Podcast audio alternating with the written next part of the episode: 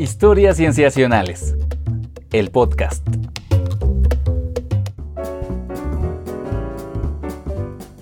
Bienvenidos a Historias Cienciacionales. Una vez más estamos grabando para ustedes para traerles un tema en ciencia que nos tiene muy intrigados, fascinados e interesados. Yo estoy muy contento de saludarles, me llamo Víctor Hernández y también estoy contento de saludar a mis amigos, comenzando por Sofía Flores. Hola Sof. Hola Vic, ¿cómo va todo? Bien, va bien, gracias. Tú no me ves, pero estoy en sus momentos llevando un ritmo con el pie, un ritmo secreto, claro. Este, ¿un código secreto o nos vas a contar de qué va el ritmo? No, ya lo veremos, ya lo veremos. Por lo pronto voy también presentando a nuestro querido Patch. Hola Patch, Rodrigo Pacheco. Hola, ¿qué tal? Víctor, Sofía, contento de platicar con ustedes y que nos escuchan ahora eh, en este inicio de año. Feliz año, todavía sí se puede. Creo que ya no, ¿verdad? Bueno, pues eh, depende de cuándo nos estén escuchando, pero digamos que siempre estamos cerca de algún cierto. inicio de año, ¿no? Es- exacto. Por ponerlo de alguna manera. me, me gusta. Muy bien, muy bien. Pero bueno, amigos, por supuesto que antes de pasar a nuestra primera sección, queremos agradecer a nuestros Patreons que desde patreon.com diagonal cienciacionales apoyan este podcast y el proyecto en general de historias cienciacionales. Saben que les agradecemos enormemente y nos entusiasma empezar otro año con ustedes. Y bueno, amigos, estoy también entusiasmado por el tema que vamos a platicar y para ello vamos pues a presentar a nuestro invitado. Primero pasemos precisamente a esa sección en la que lo recibimos.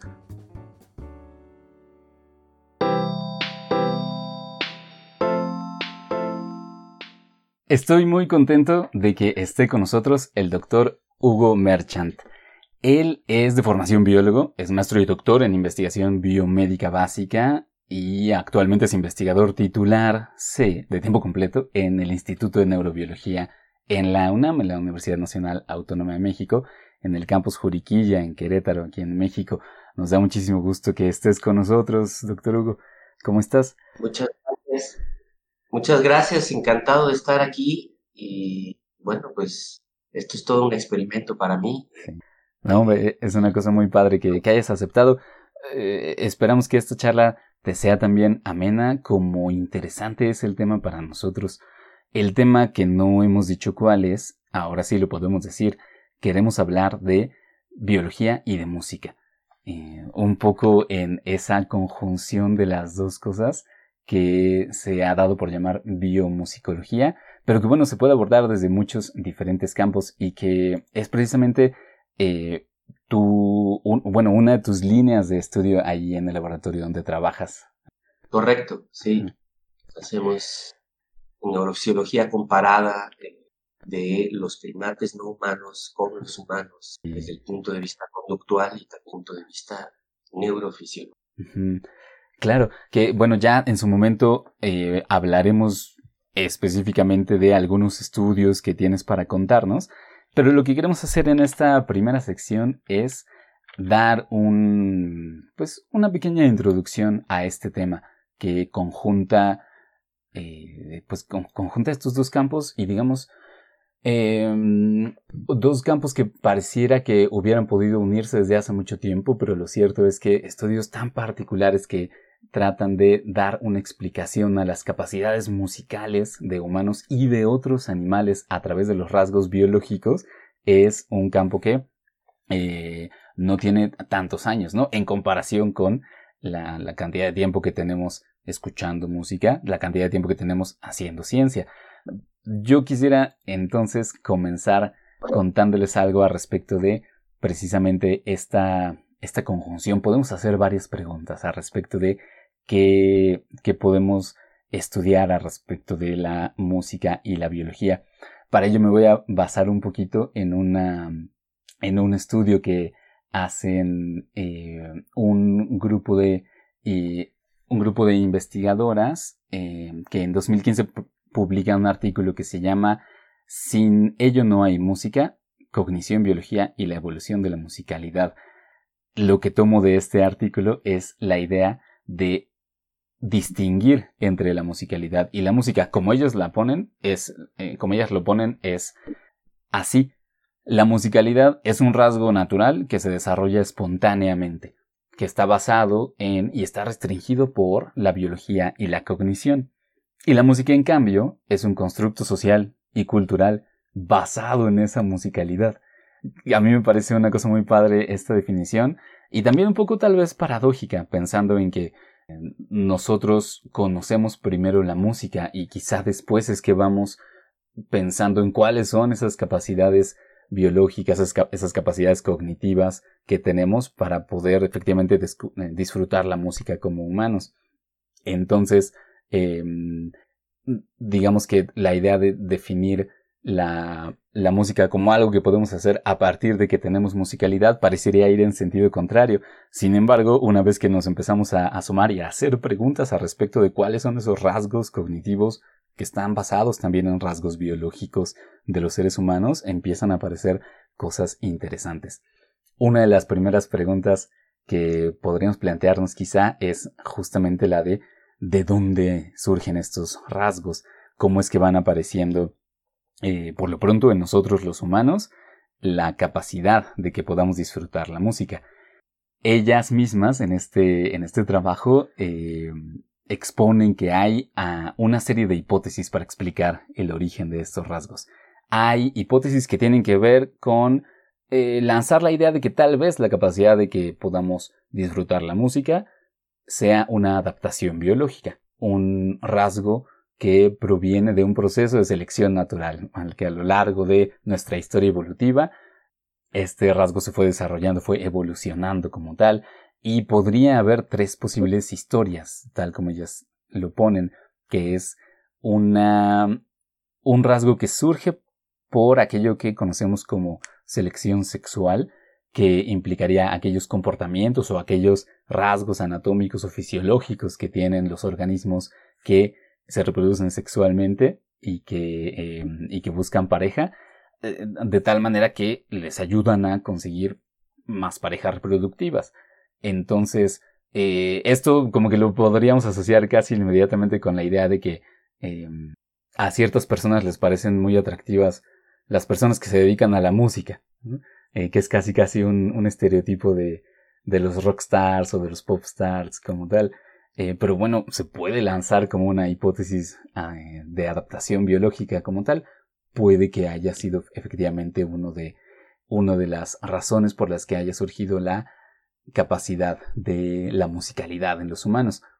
Una segunda hipótesis tiene que ver con la comunicación madre-hijo, eh, en aquellos momentos en los que las madres están cuidando a los hijos, aparecen vocalizaciones, tal vez movimientos rítmicos, que sobre todo ayudarían a calmar a los bebés para, y, digamos, esta, eh, eh, transmitirles esta calma, esta tranquilidad, ayudaría a que no lloren y ese llanto entonces no atraería a depredadores o a algunos otros potenciales peligros.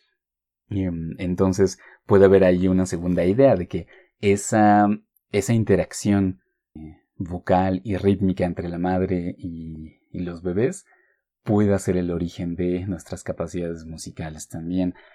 Hay una tercera idea que tiene que ver con que la música, y lo conocemos muy bien todos aquellos que hemos estado en un concierto, eh, que hemos participado en bailes, en fiestas, que tiene que ver con la función social de la música. Es una, suele, bueno, como que muy rápidamente deriva en una actividad social y eh, la idea es que la podríamos explicar tal vez pensando en que eh, la música se fue originando, bueno, más bien las capacidades musicales se fueron originando em, a través de una cierta, de que podían servir para transferir información entre los miembros de una cierta, de un cierto grupo y también para crear esa cohesión grupal, para pues hacer que el grupo esté más unido, ¿no? Después de todo, eh, ¿cuántas veces no nos hemos sentido cercanos a los amigos o a la familia con la que compartimos un concierto masivo eh, o un, un, momento importante en el que hay baile. Ya no hablamos, ya no hablemos de esa, de esa cercanía que se siente cuando bailas literalmente con tu pareja. Entonces, em, también esta es una hipótesis que se lanza respecto de cómo fueron surgiendo estas capacidades musicales. Hay una cuarta hipótesis que es también interesante porque no necesariamente acude a la idea de que la, las capacidades musicales sean una, eh, una adaptación como tal, digamos, algo que surge en respuesta a condiciones ambientales que son desafiantes, sino que esta hipótesis simplemente dice que las capacidades musicales puede que sean un subproducto de otras capacidades que tenemos, otras capacidades cognitivas. Puede que simplemente se haya dado la combinación adecuada de capacidades cognitivas en los humanos que nos permitan disfrutar las sinfonías de Beethoven, el último disco de Bad Bunny o eh, The Immigrant Song de Led Zeppelin. Esta hipótesis dice que hay ciertas, eh, ciertos rasgos cognitivos eh, que tienen que ver con cómo procesamos el sonido, cómo procesamos los, los ritmos, cómo procesamos el tono o la intensidad de los sonidos que eh, nos llevan a tener esa capacidad musical, pero eh, que no necesariamente tuvo que haber sido una, una respuesta, una respuesta adaptativa de, de, los seres humanos. Ahora, digamos que tenemos entonces este planteamiento que nos apunta a interesarnos en cuál es el origen Em, y también nos apunta a que, digamos, eh, que vayamos identificando cuáles serían entonces esas, eh, esos rasgos de la música que podemos nosotros disfrutar como seres humanos. Digamos que hay que también tener en cuenta que eh, nuestros rasgos biológicos y cognitivos son propios de nosotros, compartimos muchos con otras especies, pero no necesariamente tenemos los mismos que las otras especies. Entonces, em, para también ir poniendo cierta, cierta estructura en a qué nos referimos con esa musicalidad, podemos usar una mm, categorización que propone eh, Daniel Levitin, que es psicólogo cognitivo y neurocientífico estadounidense, eh, que tiene unos libros fantásticos al respecto de la música. Uno de ellos se llama eh, Your Brain on Music, que lo traducen como Este es tu cerebro cuando escucha música. Oye, no me acuerdo bien del título en español. Pero uno ahí, por ejemplo, plantea que podemos categorizar estos rasgos como, em, como cuatro diferentes, que es la precisión del ritmo, de la métrica, de la armonía y de la melodía. Entonces, ya una vez que podemos percibir esas cuatro cosas en los sonidos, en, en lo que está a nuestro alrededor, entonces es que efectivamente tenemos estas capacidades musicales. Em, y bueno, esto es entonces que nos lleva justamente a, esa pregunta de eh, cómo es que podemos ir eh, entendiendo cómo surgen estos distintos, estas distintas maneras de, de de percibir lo que está fuera de nosotros, es decir, eh, lo que constituye como tal la musicalidad. Y esta puede ser una de las primeras preguntas que podemos hacerte, Hugo, que sería la idea de eh, cómo podemos estudiar científicamente, cómo podemos responder científicamente a esa pregunta de em, dónde están nuestras capacidades musicales. Eh, ¿Cómo las podemos explicar? ¿Qué, ¿Qué tipo de estudios podemos hacer para explicárnoslas? Sí, bueno, pues eh, eh, mencionaste este eh, artículo que de hecho el primer autor es Henk Honing, que es un, un muy amigo mío holandés, que es el director de un instituto que se dedica al estudio de la música, y con él he justamente colaborado para tratar de entender cómo es que el cerebro es musical. Sí. Entonces, y una anotación en ese sentido es que este artículo fue el resultado de un simposio muy interesante donde eh, yo también participé y donde había eh, psicólogos, había eh, neurofisiólogos, había gente que antropólogos, había genetistas mm. y todos estuvimos discutiendo estos temas y tratando de contestar la pregunta que, que tú me acabas de hacer. ¿Cómo podemos estudiar la musicalidad? Eh, y como se describe aquí, se pueden utilizar diferentes eh, marcos conceptuales y diferentes enfoques experimentales o conceptuales para tratar de estudiar.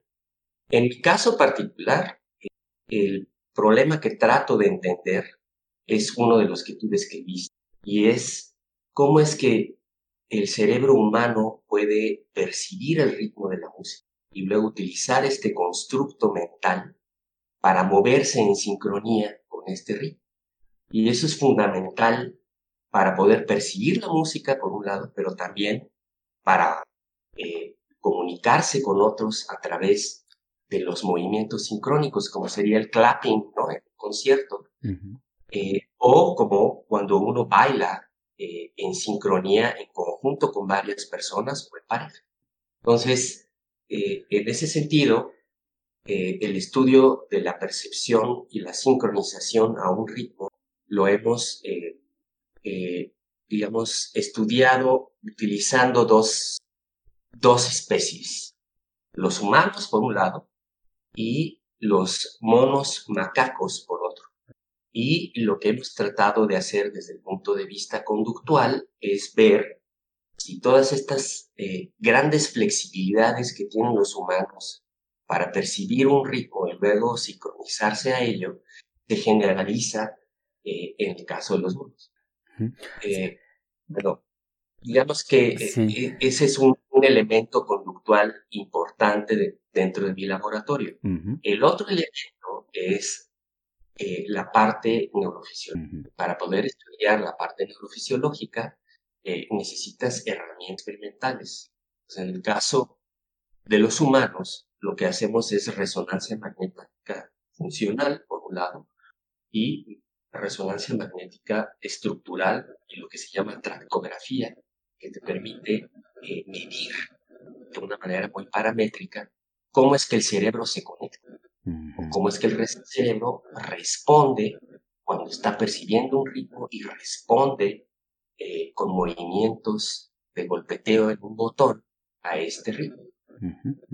El otro aspecto es eh, hacer neurofisiología eh, con electrodos en el cerebro de los monos cuando ellos ejecutan tareas que tienen que ver con la percepción y sincronización. Sí. Entonces eso es, digamos, el, elemento general. Esto nos permite entonces empezar a contestar una serie de preguntas.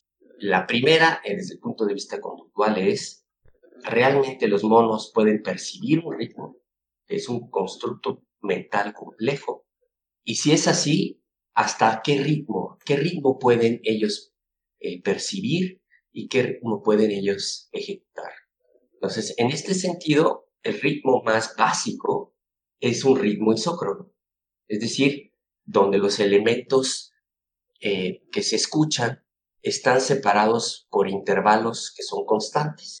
Mm. Pero en la música existe la métrica y la métrica te permite entonces, eh, además de definir que existe un ritmo isócrono, existen otras jerarquías y las más comunes son el ritmo de la marcha, que sería 1, 1, 2, y el ritmo del vals, que sería 1, 2, 3, 1, 2, 3, 1, 2, 3. Esos dos ritmos son muy comunes en la, en la música occidental. Eh, entonces, durante casi 10 años, en mi laboratorio, eh, estuvimos entrenando a monos a que siguieran un ritmo isócrono. Y nos costó muchísimo trabajo que ellos eh, respondieran como lo hacemos nosotros de una manera muy natural eh, cuando nos ponen una canción y nos dicen palmetea, ¿no? O oprime un botón con el ritmo de esta canción.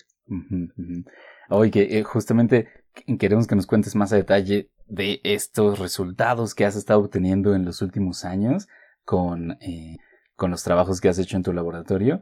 Em, pero antes de pasar específicamente ya a platicar y ahondar mucho más en esos estudios, eh, nos gustaría cerrar esta sección hablando precisamente de esa mm, idea de la digamos, las capacidades musicales no solo en humanos, sino también en otros animales. Em, tú trabajas con otros primates, pero también es verdad que, y aquí digamos es lo que voy a, eh, a exponer para cerrar esta sección, eh, se han hecho otros tipos de estudios con otros varios animales, eh, prácticamente, sí, bueno, casi todos vertebrados, pero han salido cosas interesantes. por ejemplo, hay reportes de bueno, las preguntas que se suelen hacer no son tanto a respecto de cuáles son los rasgos cognitivos de, de estos animales para, para percibir la música o no, sino más bien si la música los eh, altera de alguna cierta manera, eh, que digamos es una pregunta más, más general, quizá más superficial, porque no es una pregunta involucrada con qué es lo que está pasando en sus cerebros, sino más bien si hay algún tipo de efecto en, en ellos con la música, con la música humana, además, que eso también lo tenemos que considerar. Entonces ha habido estudios con, por ejemplo, con vacas que se les expone a música clásica y se ve que algunas de ellas se, se acercan con más naturalidad a ciertos aparatos en los establos donde están cuando hay eh, música clásica o que también eh, tienen menos indicadores de estrés cuando en los establos ponen música clásica, producen más leche que eh, en comparación con vacas que solo están expuestas a sonidos, sonidos ambientales, ¿no? Del lugar donde, donde ellas habitan. Em, se, ha también, se han también hecho estudios con, por ejemplo, cerdos, donde se les expone a música, música rápida, se pone, pero que en esencia es rock, este, y en comparación con otro tipo de música más ligera, eh, para ver si hay algún cambio tal vez en su tasa de crecimiento, pero no se ha observado algo al respecto. Em, y se han hecho estudios, por supuesto, con eh, ratas y ratones de laboratorio para ver si la exposición a música clásica altera, entre otras cosas, la función inmune o tal vez respuestas antitumorales y se ha visto que hay alguna cierta mejoría en la función inmune eh, en algunos estudios muy particulares, cuando se les expone a, a música clásica. Y un estudio que a nosotros nos llama mucho atención porque, bueno, ya sabrán las personas que nos escuchan que somos muy amantes de los perros, eh, son los que tienen que ver con la exposición de perros a distintos tipos de música, eh, incluso pensando que pueda ser benéfico para, para ellos, que de alguna manera pueda hacer que tengan un mayor bienestar en sus vidas, efectos terapéuticos o eh, en atención veterinaria. Hay un estudio particular que es al que estamos haciendo referencia, cuya primera autora es Abigail Lindig, que no, lo que hacen es revisar muchos estudios que se han hecho respecto de cómo influye la música, exponer a la música a perros, em, y que, bueno, digamos, son, son estudios muy, muy rigoristas científicamente hablando, eh, que van más allá de lo anecdótico. Eh, lo que ellas encuentran es que por lo menos en nueve de los estudios experimentales que prueban los efectos terapéuticos de los perros, seis de esos estudios encuentran que la exposición a la música sí altera, sí afecta de alguna manera a algunos de sus comportamientos y que la mayoría de esos estudios revelan que la música clásica tiene un efecto calmante en comparación con otros tipos de música.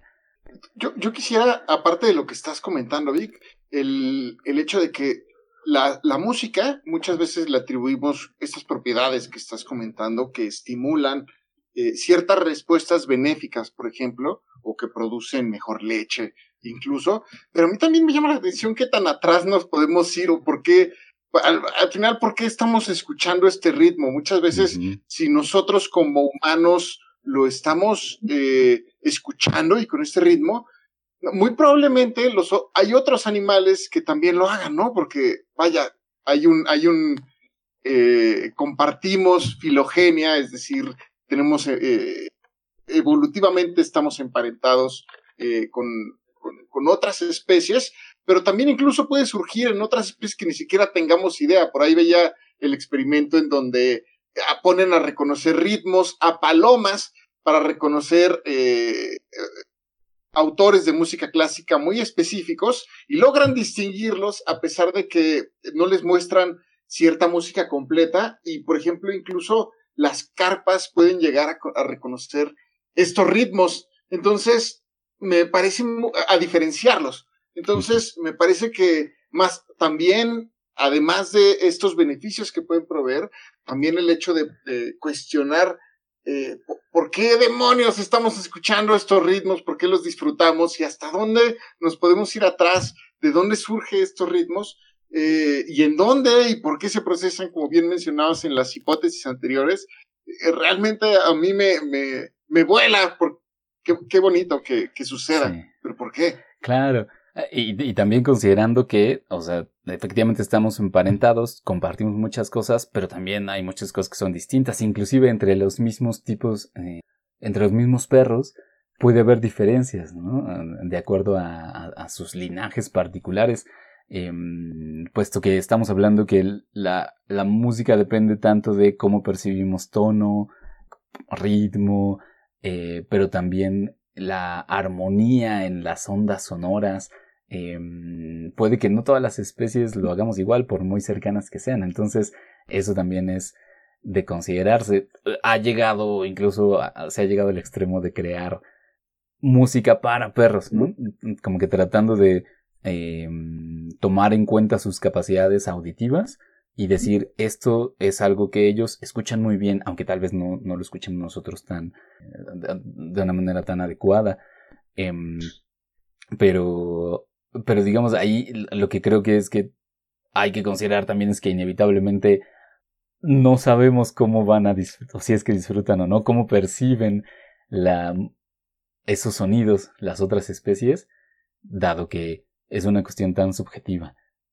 Es decir, no sabremos si efectivamente lo oyen como música en el sentido en que nosotros entendemos música o si simplemente como algunos sonidos eh, acomodados de una manera particular. Bueno, ya nos, podemos, nos estamos metiendo un poquito en, en Honduras conceptuales. Haré aquí este alto para ahora sí eh, ir contigo, Hugo, para que vayamos a esta siguiente sección y nos puedas platicar más al respecto de em, esto que nos cuentas, de si pueden estos primates con los que trabajas percibir el ritmo, que es uno de los aspectos tan fundamentales de la música y que, bueno, o sea, vale la pena preguntarse efectivamente, contrastar, digamos, ¿no? Ese contraste entre los humanos y ellos. Pero bueno, vayamos pues a esa siguiente sección. Muy bien. Ah, bueno, antes de empezar con lo que hacemos en mi laboratorio, quisiera eh, mencionar dos grandes hipótesis asociadas a el origen de la capacidad para percibir o extraer el ritmo y luego sincronizarse con movimientos predictivos a este ritmo.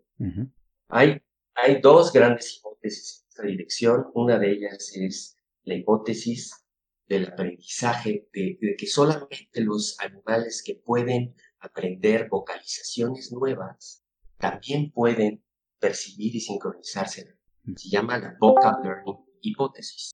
Y esto implica que eh, especies como los pericos o los cetáceos o los elefantes que tienen la capacidad social de aprendizar, de aprender vocalizaciones, perdón, eh, también tienen la circuitería en el cerebro para extraer el ritmo, eh, generar un constructo mental de este elemento periódico y sincronizarse con movimientos predictivos a este constructo mental. Y existen muchos estudios eh, a lo largo de diferentes eh, especies de vertebrados donde efectivamente parece ser que hay un sobrelape entre aquellas especies que pueden eh, aprender vocalizaciones nuevas y aquellas que manejan. Dentro de este, de este aspecto es importante considerar que los monos, tanto los grandes simios como los monos del viejo y el nuevo mundo, no son capaces de, aprender vocalizaciones. Mm. Entonces, esto estaría diciendo que los monos que utilizo en mi laboratorio son incapaces eh, de percibir el ritmo. Sin embargo, nuestras investigaciones llevaron a una hipótesis diferente. Y esa hipótesis diferente es la hipótesis gradual de eh, el desarrollo en primates para, eh, para obtener la capacidad de percibir y sincronizarse a los ritmos. Y en esa hipótesis que justamente acuñamos Jan y yo eh, hace unos años, sugerimos que esta capacidad para percibir, sincronizarse a los ritmos, eh, se construyó de manera eh, muy gradual en el orden de los primates. De tal manera que los humanos son sumamente flexibles para percibir no solamente la isocronía de una pieza musical, sino también pueden reconstruir la métrica eh, de los ritmos de una canción. Eh, y en cambio, los monos tienen un circuito audiomotor mucho más primitivo, eh, pero que aún así les, les permite percibir y sincronizarse al ritmo más sencillo, que sería la isocronía.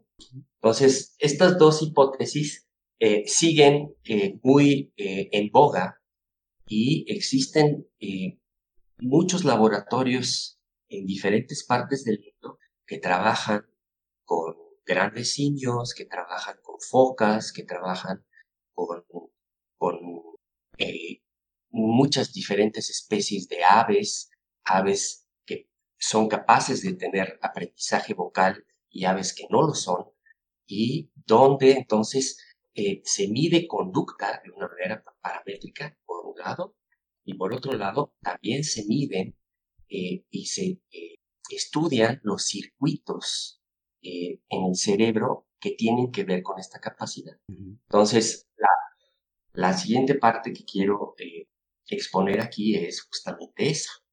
Si los monos son capaces de extraer el ritmo isócrono, de generar un constructo mental de este ritmo y después generar movimientos de golpeteos de botones que son predictivos, es decir, que ocurren unos cuantos milisegundos antes de que llegue el estímulo. Eh, eso implica que tienen toda una maquinaria para, para poderlo hacer. Y la pregunta es, ¿qué áreas del cerebro están? Es muy eh, natural pensar que el primer, la primera parte pues es el sistema auditivo.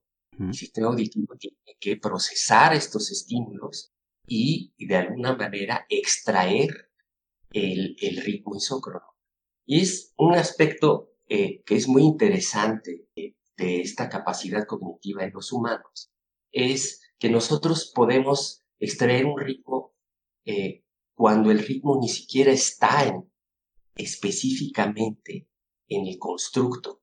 Es decir, por ejemplo, la música sincopada, como sería la salsa o eh, piezas de jazz, eh, implican que el, cerebro humano genera un constructo de ritmo, ritmo, ritmo, justamente donde no hay estímulos. Lo cual quiere decir que es una reconstrucción bastante sofisticada y empieza en la corteza auditiva. Entonces, lo que sabemos es que el sistema auditivo es sumamente complejo y no solamente puede extraer el timbre o los tonos de la música, sino también los eventos temporales acentuados, es decir, además de la corteza auditiva, eh, esta información se puede eh, trasladar a otras áreas que también son cruciales. Una un área que es sumamente importante eh, es el sistema premotor de la corteza frontal de los primates, incluyendo el humano. Y nuestras investigaciones se han centrado en un área que está en la mitad del cerebro, en la parte medial de los hemisferios corticales, que se llama el área motora suplementaria.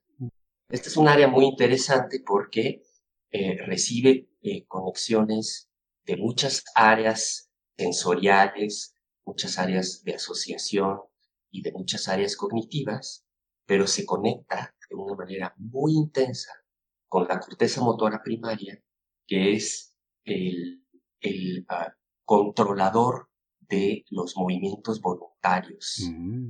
Y por otro lado, también manda proyecciones a la mente. Entonces, digamos que es una estructura eh, posicionada para poder eh, codificar secuencias de movimientos, para poder codificar eh, aspectos cognitivos del movimiento y como vimos nosotros, también tiene mucho que ver con la cuantificación del paso del tiempo, incluyendo los eventos temporales que ocurren eh, en la música para poder, digamos, tener una perspectiva de lo que es un ritmo. Entonces, estos son, digamos, aspectos generales eh, de mis investigaciones. Que, doctor, por, perdón, por simplemente hacer el resumen, es decir, la percepción del ritmo estaría involucrada no solo con lo auditivo, como nos dices, sino también con la capacidad del movimiento, el control del movimiento, que viene desde el cerebro.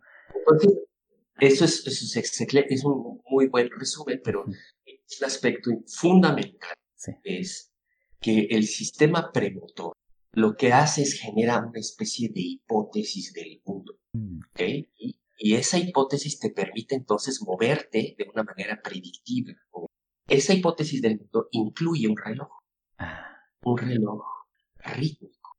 Y ese reloj rítmico es justamente el que caracterizamos en los estudios a los que me voy a referir después. Eh, el punto central es que ese reloj que está en el sistema premotor es el que de alguna manera predice lo que va a pasar. Y esa predicción tiene que ser también transferida al sistema auditivo para comparar la predicción de lo que va a pasar con la entrada de información para ver si vemos bien o corregimos.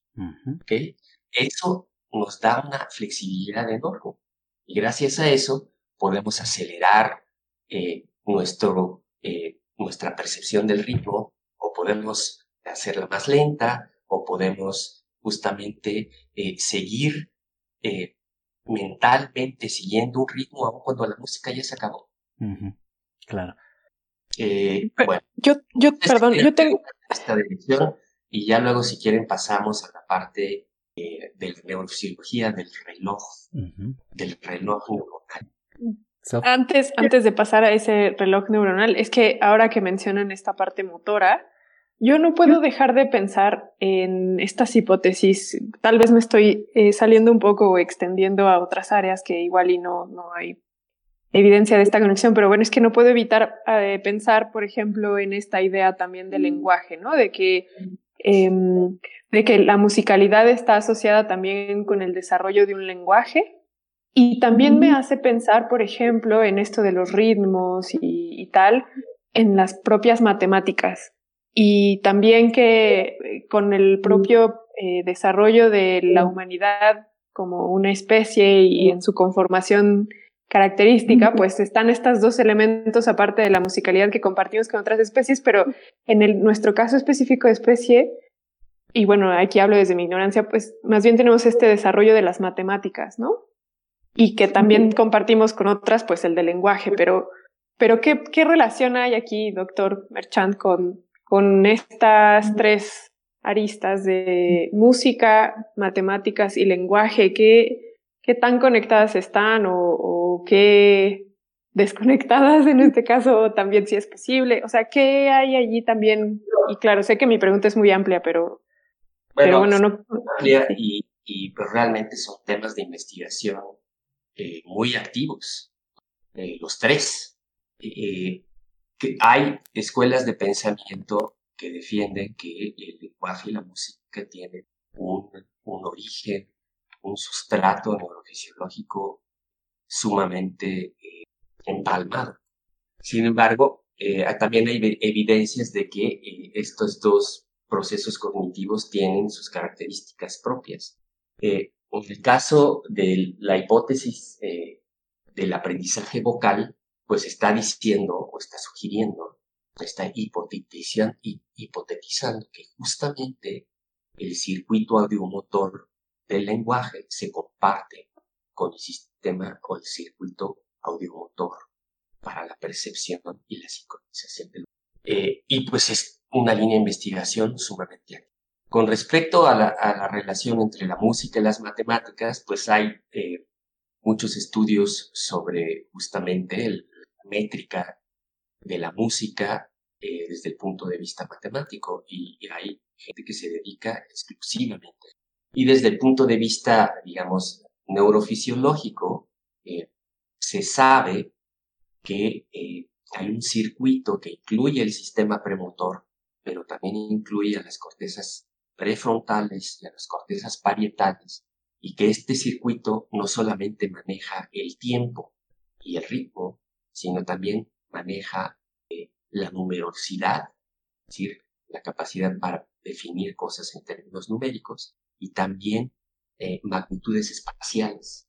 Es como si el, sistema tuviera una representación de magnitud donde el tiempo, la magnitud ah, espacial y los números eh, tuvieran un lenguaje común.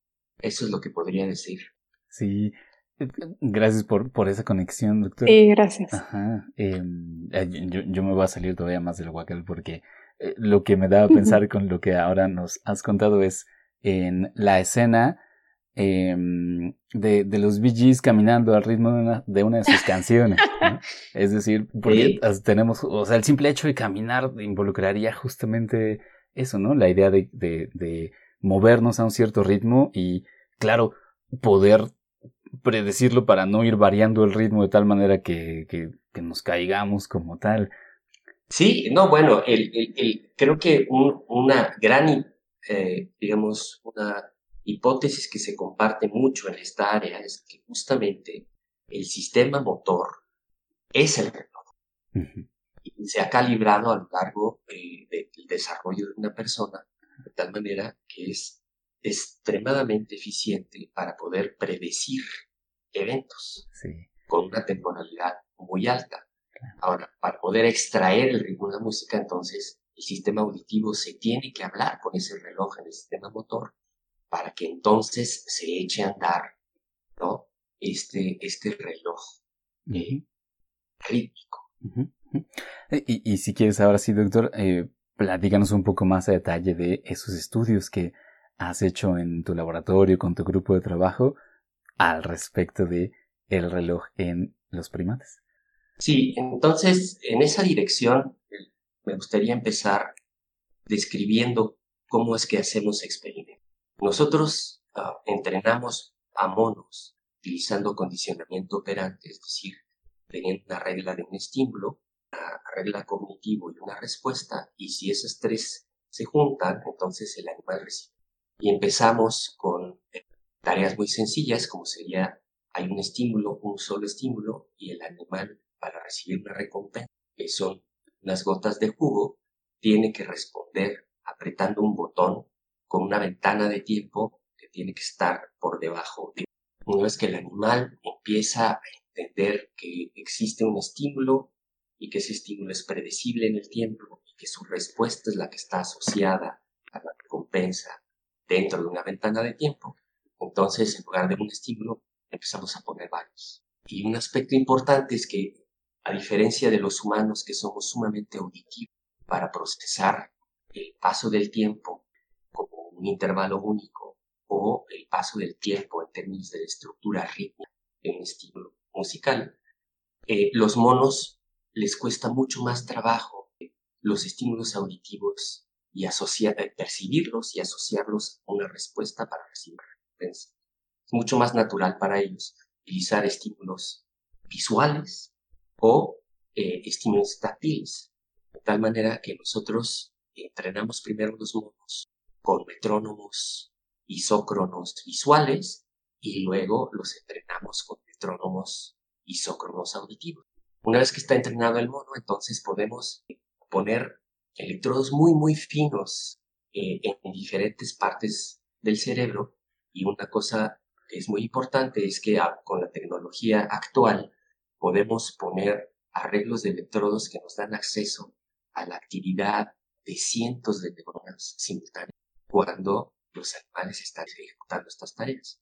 Y un aspecto muy importante en esta dirección es que tanto la conducta como el análisis de la actividad de las neuronas es muy paramétrico. Utilizamos herramientas de lo que se llama las ciencias computacionales, que entonces nos permiten utilizar un lenguaje matemático para describir la conducta y luego eh, la relación o la correlación en la actividad de las neuronas y esta conducta. Entonces, dicho esto, en el caso de la conducta rítmica, nosotros podemos medir qué tan precisa es, qué tan exacta es y qué tan predictiva es.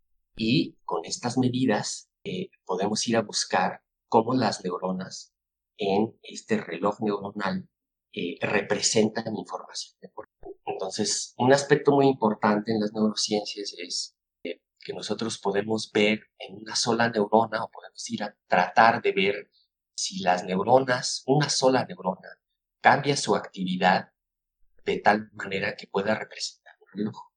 Y de hecho lo encontramos. Mm. Encontramos neuronas que lo que hacen es que incrementan su tasa de disparo, es decir, el número de potenciales de acción que generan eh, en el tiempo, incrementan su actividad como si fueran una rampa, una rampa para arriba o una rampa para abajo.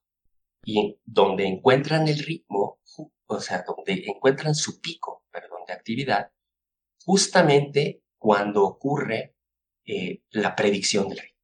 Lo cual quiere decir que neuronas únicas en, este, en esta área motora que está en la parte medial del cerebro, en el lóbulo frontal, son neuronas que predicen los eventos rítmicos. Una sola neurona la puedes ver y esa neurona te puede ir diciendo, ah, el, el animal va a moverse de manera predictiva en este momento porque esta neurona llegó a su pico de tiempo. Y es, es muy interesante eh, poder ver cómo es que estas neuronas responden y escucharlas eh, porque además de poderlas eh, desplegar la actividad extracelular de las neuronas únicas, podemos escucharlas con, con bocinas y de ver cómo cambian su tasa de disparo. Y estas son, pero estas son neuronas clave. Entonces, de, de cientos de neuronas que registramos, solamente un porcentaje pequeño responde de esta manera. Otra aproximación para tratar de entender cómo es que eh, la actividad neuronal representa información de un parámetro conductual, en este caso el ritmo isócrono que utiliza de manera cognitiva el animal para poder golpetear este botón y poder recibir una recompensa, es a través de la interacción de poblaciones Para poder entender cómo es que las poblaciones de neuronas representan información rítmica, tenemos que usar herramientas eh, matemáticas que lo que hacen es reducir la dimensionalidad de tal manera que si tenemos mil neuronas registradas, por ejemplo, con un ritmo rápido, mil neuronas registradas con un eh, ritmo lento, queremos ver si podemos sintetizar la actividad, la actividad de estas mil neuronas en pocas dimensiones.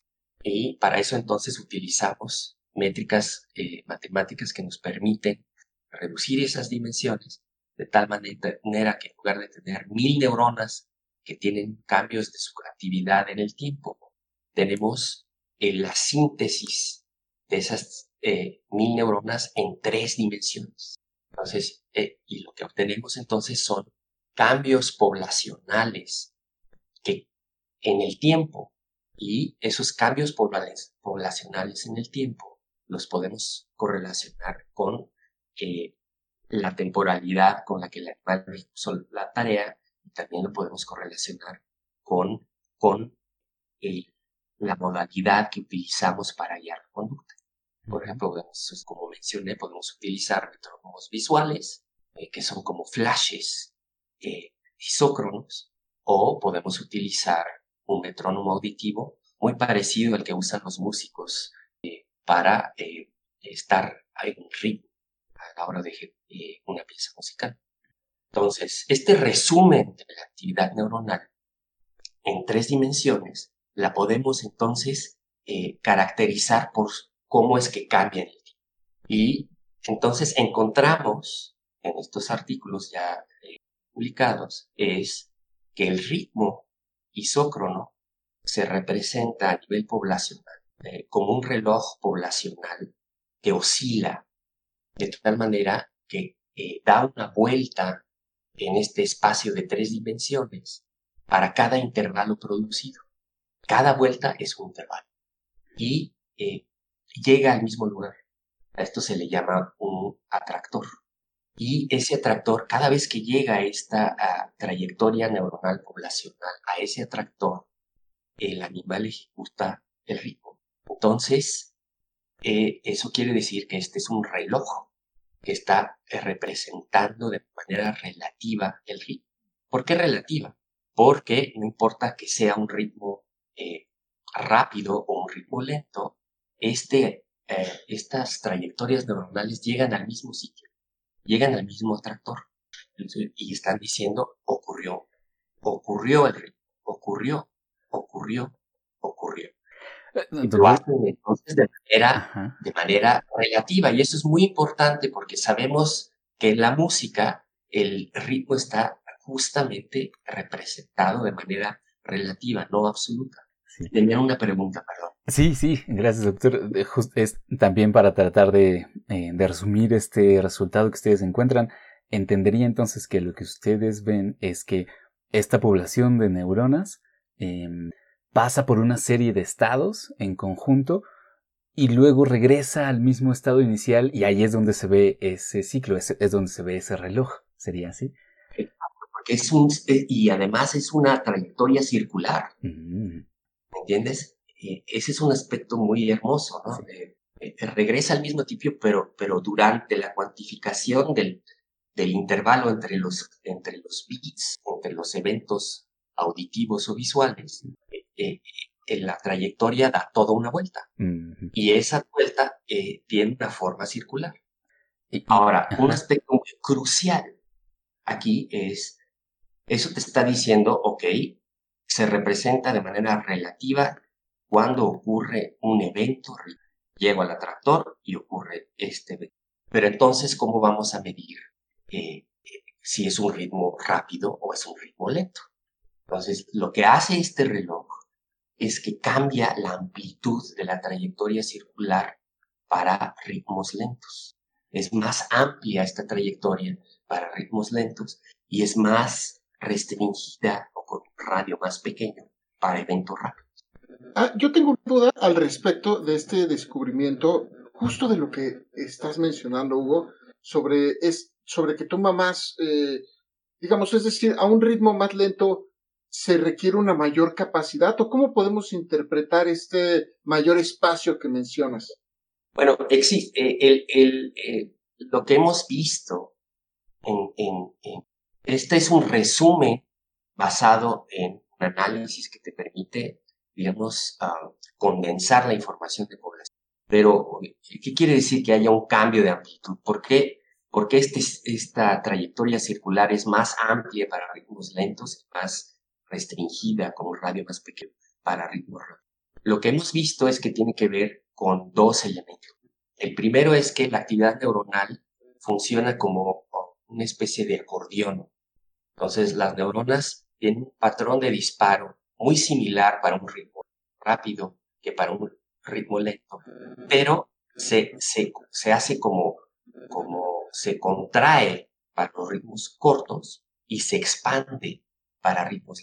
Pues la neurona tiene casi el mismo perfil de activación, pero entonces ese es una especie de escalamiento temporal. Ese es un proceso importante para eh, justamente definir estos cambios de amplitud. El otro proceso que es muy importante a nivel neurofisiológico es el número de neuronas involucradas eh, cuando se está cuantificando el tiempo. De tal manera que cuando tienes tú ritmos muy lentos, el número de neuronas involucradas es mayor. Y eso, cuando hemos hecho simulaciones matemáticas utilizando eh, neuronas simuladas, hemos visto que justamente puede producir cambios de amplitud en las trayectorias simuladas. Entonces, eh, eh, de hecho, eso es gran parte de lo que este, estos artículos pues están describiendo. Entonces, además de tener un reloj poblacional, a nivel de las neuronas únicas, pues hay neuronas únicas que suben y bajan su actividad. Y entonces tienes escalamiento temporal por un lado y por otro lado tienes neuronas que están sintonizadas, es decir, que les gusta un intervalo. tienen un intervalo o un ritmo preferente, un ritmo de, alta, o sea, un ritmo lento, un ritmo, digamos, intermedio, un ritmo rápido, y estas tres poblaciones eh, eh, tienen diferentes números de neuronas, de tal manera que los ritmos lentos están constituidos por poblaciones más grandes. No sé si fui lo suficientemente claro. A, mí, sí, a, mí sí me fue claro y también me, me vale la pena mencionar, creo que en este momento de este estudio del cual nos hablas, es un estudio que, que publicaste el año pasado en PLOS Biology. Y eh, al respecto, me llama mucho la atención que esto lo desarrollaron en un modelo de macacos, es decir, entendemos este, cómo, cómo se, cómo se, cuál es el proceso que se da con estos estímulos en los macacos. Y yo me pregunto, eh, ¿cuáles diferencias hay con los humanos y cómo podemos entender entonces eh, esto que estás comentando o cómo lo, cuál es tu hipótesis de cómo lo podemos entender entre, entre distintos organismos, como lo, comenzaba, como lo comentabas anteriormente con, con estas dos hipótesis. Eh, ¿Será que todos tenemos esta misma capacidad o estas pequeñas diferencias también pueden llegar a ser incluso que puedas tomar eh, ciertos... Eh, que, vaya, que, el, que el humano pudiera de una forma distinta abarcar distinto número de neuronas un distinto porcentaje o incluso reaccionar a estímulos distintos, ¿qué implica? ¿Sería igual? son buenas preguntas, son muchas preguntas. Eh, Disculpa, me, me, me, entusiasma. El, el, el bueno, la, como mencioné, nuestra hipótesis es que eh, eh, el origen de la capacidad para percibir y sincronizarse a los ritmos fue gradual en el orden de los uh, primates tal manera que los monos eh, solamente pueden eh, manejar ritmos isócronos y los humanos pueden ser flexibles y sofisticados en, su manera de manejar y percibir. Pero que en, en todo este orden, esta conducta tiene como sustrato el sistema audiomotor y también que el sistema premotor dentro de este circuito audiomotor es el reloj que predice y la entrada de información auditiva o la entrada de información de otras modalidades es, eh, digamos, nutrida a, este reloj para poder cambiar eh, la velocidad de la, representación. Nuestra hipótesis, además, es que este reloj neuronal que tiene a nivel poblacional estas trayectorias circulares que cambian de amplitud según la velocidad del ritmo, nuestra hipótesis es que también está presente y que en el caso de ritmos más complejos, eh, las trayectorias neuronales van a tener entonces una riqueza en, sus, en su eh, cinemática y en su geometría que representen justamente eh, la riqueza de los ritmos. Pero en términos anatómicos, en términos fisiológicos, se ha demostrado que estas áreas premotoras en humano están íntimamente ligadas con la percepción del ritmo. Entonces, inclusive en humanos, inclusive cuando el sujeto no se mueve, es decir, con la simple, eh, digamos, con la percepción activa de un ritmo, eh, si tú mides con resonancia magnética todo el cerebro, el circuito premotor, el circuito de estas estructuras premotoras mediales y de los ganglios basales, que son estructuras que están abajo de la corteza cerebral, ese circuito es aparentemente el reloj, lo mismo que ocurre en los monos.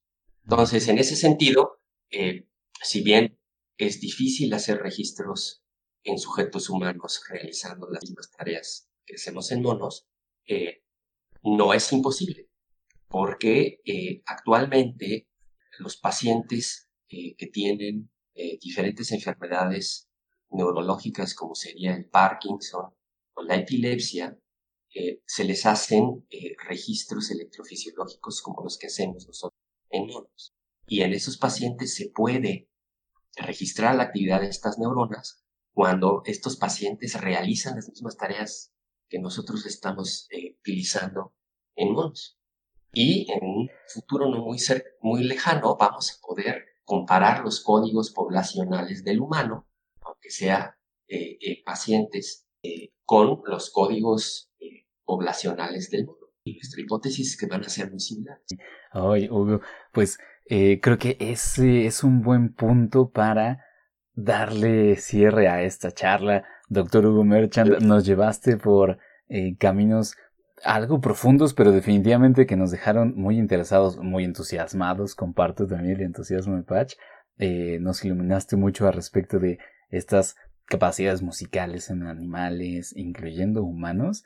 Em, y pues no nos resta más que agradecerte por haber platicado con nosotros al respecto de este tema que es muy interesante, que además seguramente las personas que nos oigan eh, van a, digamos, asimilarlo, estoy seguro, la siguiente vez que escuchen música, la siguiente vez que bailen, la siguiente vez que caminen. Entonces, te agradecemos enormemente por haber estado con nosotros. muchas gracias a ustedes, encantado, encantado de poder participar y de poder compartir eh, parte de las cosas que hacemos. En... Justamente pensando en alguna persona que esté también interesada en contactarte o tal vez seguir tu trabajo, ¿Tienes algún método de contacto, tal vez alguna red social u otro tipo de contacto que quieras compartirles? Ah, pues bueno, además de mi correo electrónico que utilizo mucho, eh, tenemos un sitio web de laboratorio. Eh, no lo tengo aquí a la mano, pero lo puedo compartir de tal manera que después lo puedan subir ustedes. Sí. Y no, no, eh, o sea, uso muy poco las redes sociales para mi trabajo. En ese sentido, soy de arcaico. Mm. Sí, no, hombre, pero es, eso estaría perfecto. Incluimos la liga que nos pases en el texto de este episodio. Las personas lo podrán buscar ahí, las personas interesadas.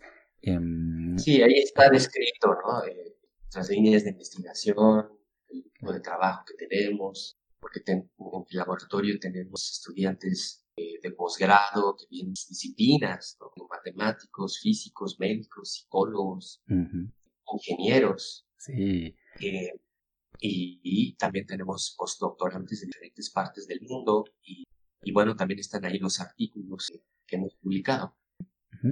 Sí, que seguramente será más que suficiente para despertar ese interés y en su momento contactarte.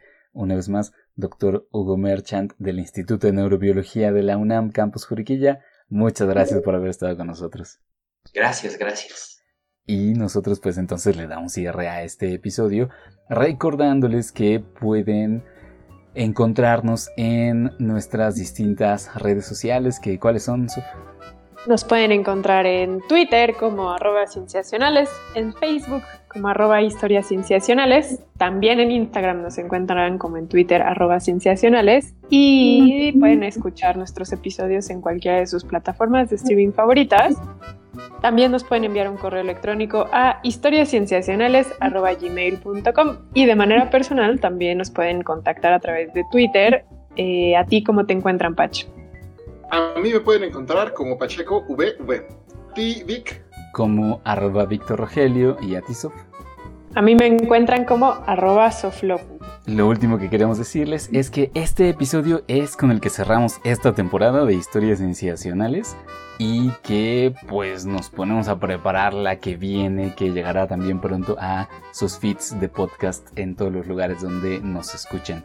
Estamos muy contentos de llegar a este punto y también vamos a estar muy contentos de iniciar el siguiente, hablando precisamente de ciclos y de ritmos amigos. Fantástico. Con ello entonces nos despedimos. Muchas gracias. Hasta pronto.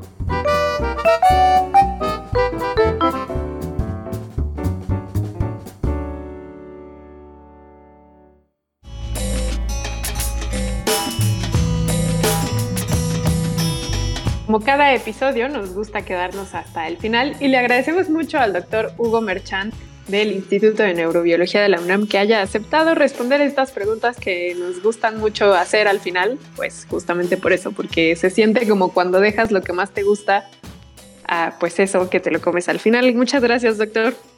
Muchas gracias a ustedes. Gracias. Comencemos con la primera pregunta que es, de su investigación, ¿cuál es el aspecto que más disfruta? Uy, pues me gusta todo. Eh, algo que hacemos mucho aquí es programar eh, en diferentes lenguajes, especialmente eh, y eso nos permite, eh, por un lado, definir las tareas que queremos estudiar en monos y humanos, pero también analizar los datos conductuales y también analizar los datos neurofisiológicos. Y, es, es, me encanta, me encanta. Genial.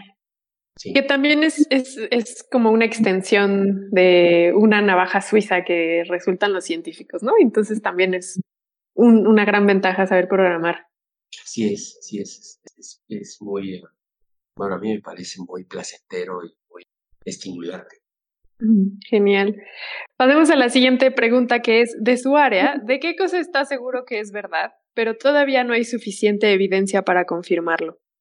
Wow. Bueno, eh, Estoy seguro que los monos pueden manejar ritmos más allá de la es decir, que pueden percibir ritmos como sería la marcha, la marcha de Zacatecas, o un vals, ¿no? Como sería eh, el son de la bruja. Mm. Pero todavía no hemos recabado suficiente información para poderlo, eh, pues, publicar. Pero va a suceder. me encanta, me encanta la certeza con la que lo plantea porque esperaremos la investigación que haga la primera confirmación. Sí. Siguiente pregunta.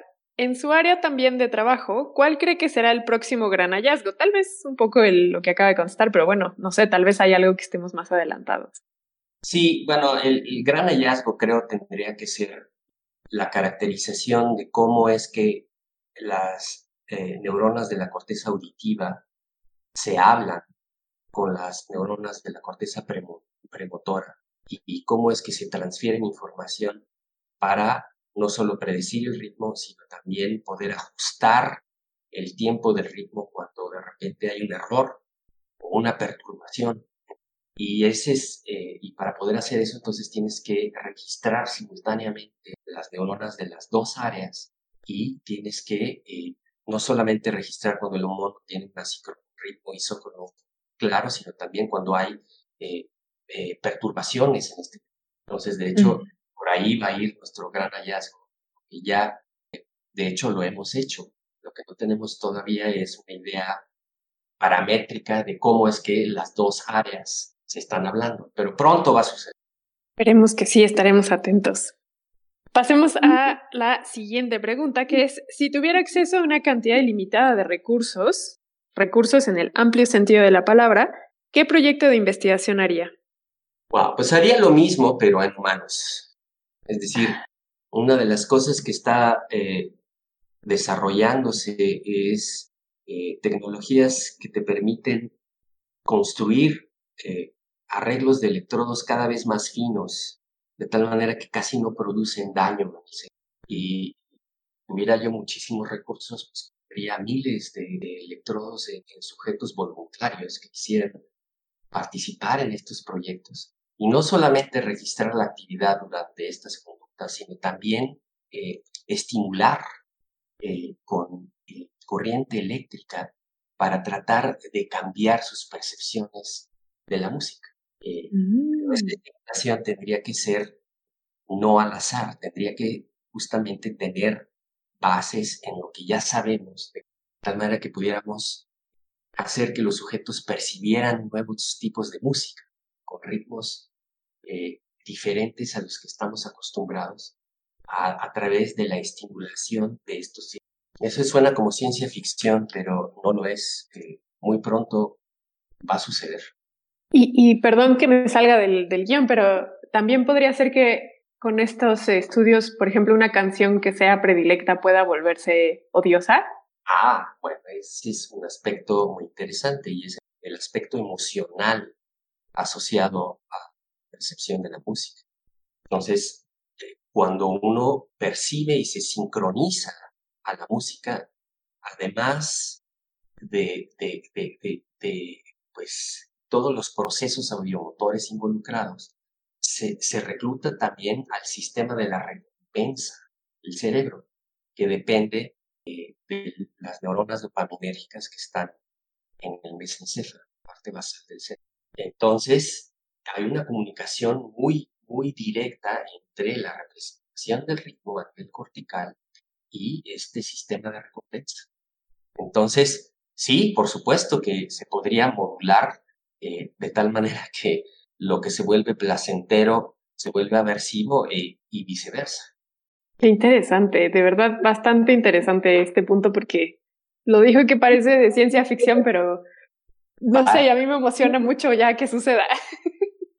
Sí, pronto, pronto va a haber resultados en esa dirección y hay investigaciones y además eh, gente con mucho dinero interesada justamente este, que también obviamente abra toda una caja de Pandora eh, claro. y los éticos. Bueno, parte del desarrollo. Sí, justamente era lo que yo también estaba pensando, ¿no? Como qué pasaría si se interviniera en el gusto musical de alguien, no sé, bueno, sí, estoy de acuerdo en que abre una caja de Pandora porque nos podríamos quedar aquí otras, otra hora hablando al respecto, pero bueno, termino.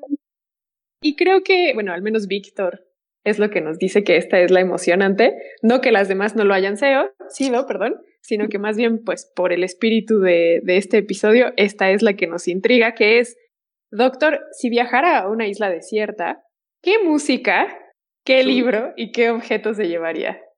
Uy, o sea, pero nada más, por música quieres decir una, una canción. Puede ser un disco. un disco. Un disco, un álbum. A algunos les hemos dado oportunidad que sea incluso eh, una, un personaje y que sea su repertorio completo. Podríamos darle esa concesión dadas las la temática de este episodio? Bueno, pues va a sonar muy ñoño, pero yo creo que en términos musicales me llevaría la novena sinfonía de Beethoven, dirigida por von Karajan. El libro, probablemente alguna novela de Dostoyevsky, y un objeto, una navaja para poder construir cosas en la isla. Muy, muy buenas respuestas, muy funcionales todas para la supervivencia. Especialmente Dostoyevsky para el espíritu humano. Sí es. Padrísimo. Pues, doctor, muchísimas gracias por haber contestado estas preguntas y por haberse quedado hasta el final. Doctor Hugo Merchant del Instituto de Neurobiología de la UNAM, gracias. Muchas gracias. Buenas Y gracias a... Sí, buenas noches. Y gracias a todos también por haber seguido eh, esta parte que nos emociona tanto y esperemos que les haya entusiasmado a ustedes también. Hasta pronto.